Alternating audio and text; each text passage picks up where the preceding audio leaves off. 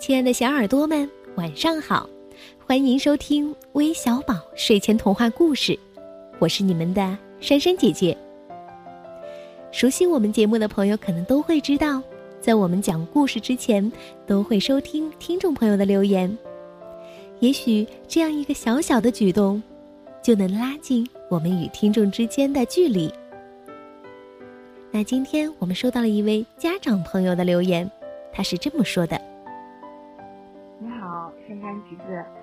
这样子的，嗯，蓝天小朋友呢，他主要就是想在这个广播节目的时候提到他的名字，那他就会觉得很开心。你今天虽然也有我们这个节目，虽然也有喝这好故事，但是他希望能与珊珊姐姐和橘子姐姐有一个互动。谢谢你们。”谢谢蓝山小朋友的妈妈给我们发来的留言，也许就像他说的一样，每位点播故事的小朋友都希望能在我们的节目当中听到自己的名字，听到自己点播的故事，就非常的开心，非常的满足。当然，今天还有一位点播故事的小朋友，他也发来的留言，来听听吧。大家好，我叫小家辉。我今年四岁半了，我很想点播一个小毛驴的故事，希望珊珊姐姐和橘子姐姐能满足我这个愿望，谢谢。那今天珊珊姐姐就把这个驴小弟变石头的故事送给杨家辉和蓝山两位小朋友。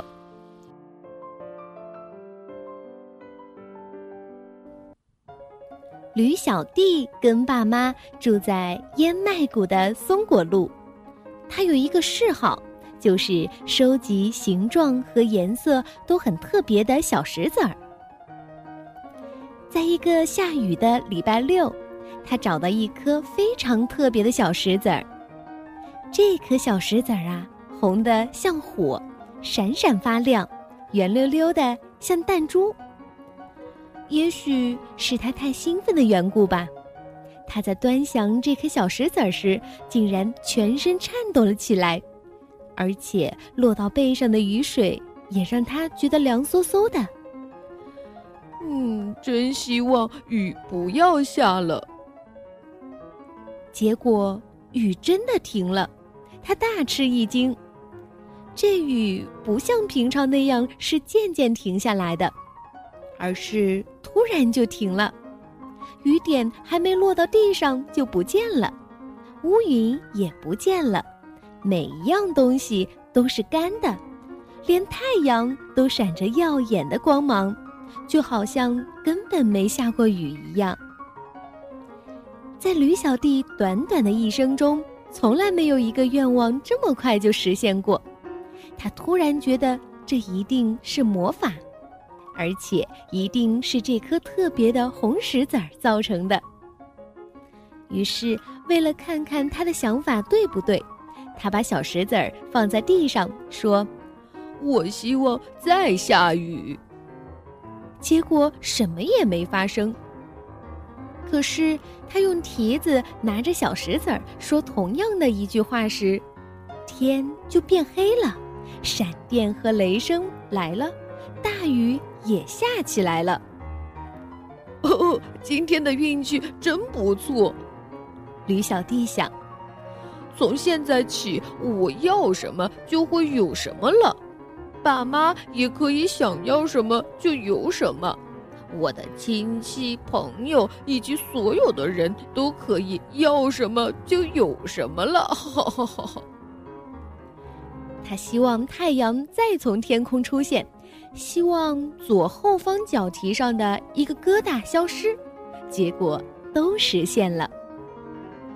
他开始回家去，急着要用这颗神奇的小石子儿让爸妈惊喜一下。他巴不得马上看到他们的表情。也许一开始他们根本不会相信他的话呢。就在他走过草莓山。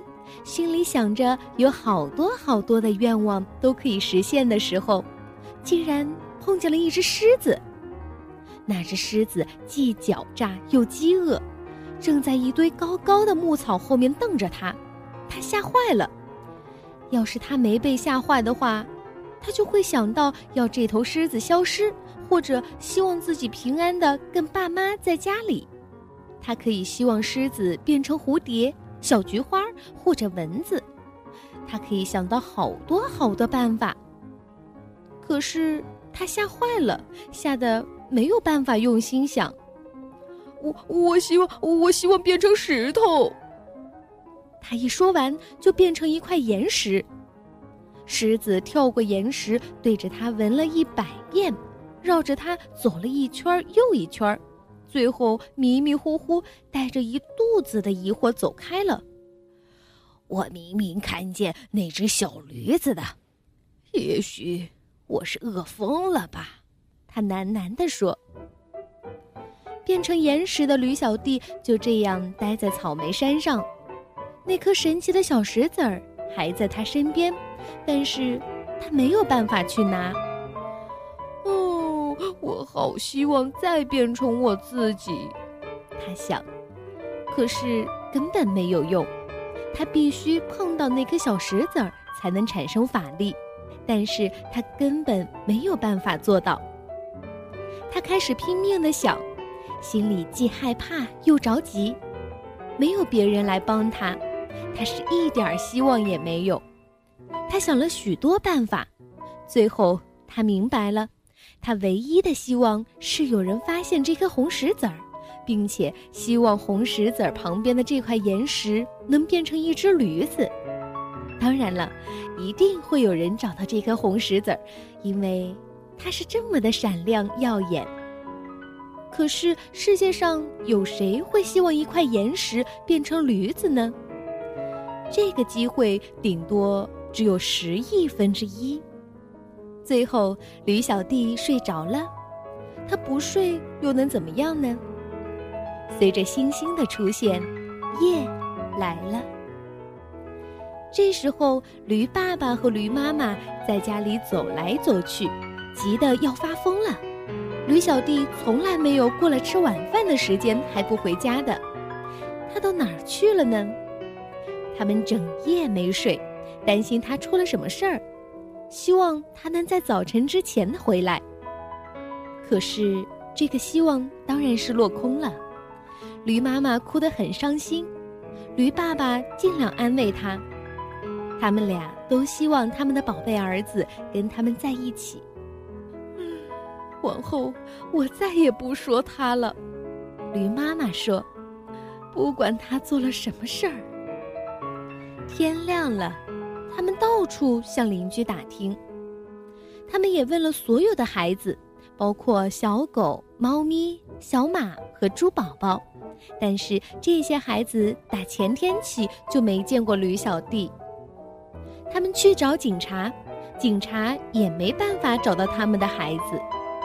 烟麦谷的狗全都出来搜寻，他们闻过了每一块岩石、每一棵树和每一片草叶的背面，搜过了远近的每一个角落和溪谷，可是一点线索都找不到。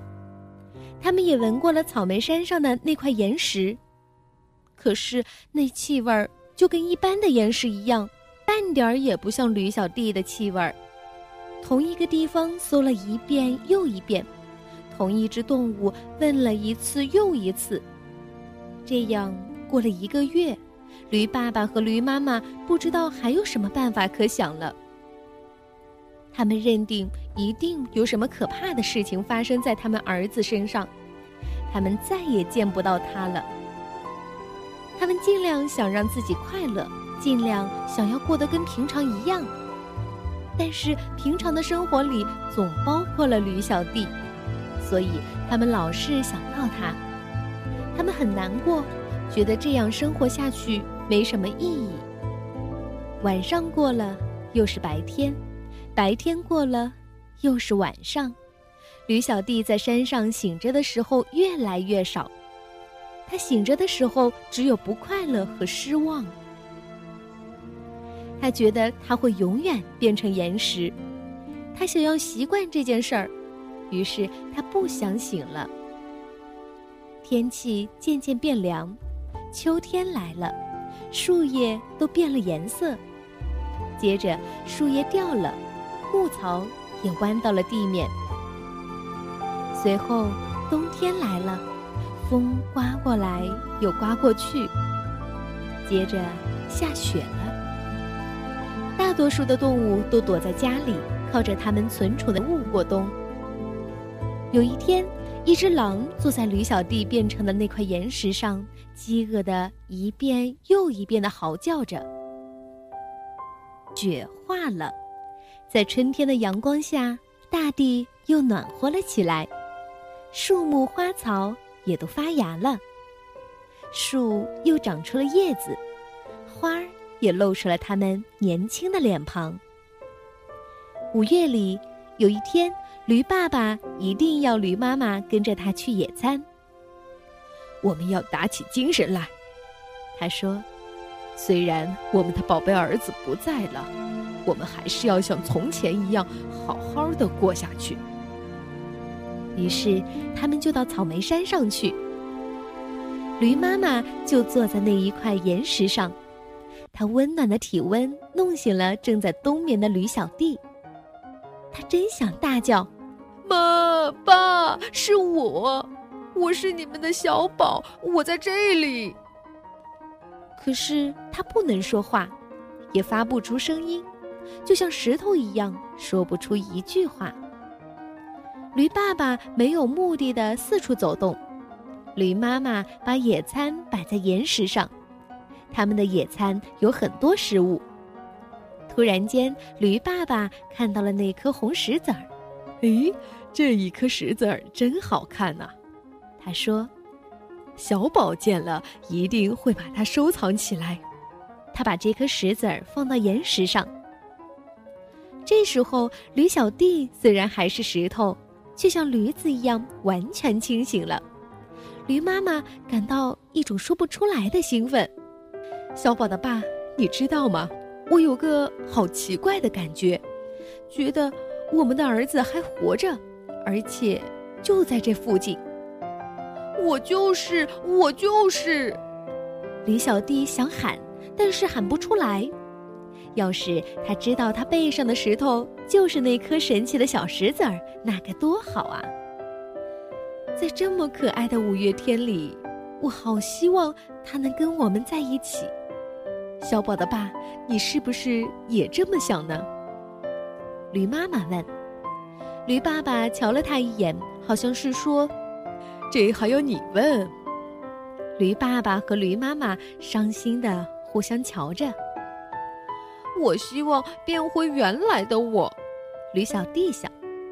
结果一眨眼功夫，他就真的变回来了。之后的情景，你想也想得到，又是抱又是亲，问了又问，答了又答。还有怜爱的眼光和欢喜的感叹。等大家的心情平静了一点后，回到家里，驴爸爸就把那颗神奇的小石子儿放进铁打的保险箱里。也许有一天他们还会用到它，但是现在，说真的，他们还会希望什么呢？他们已经有了他们想要的一切了。好了，今天的节目就到这里了，咱们明天再见吧，晚安。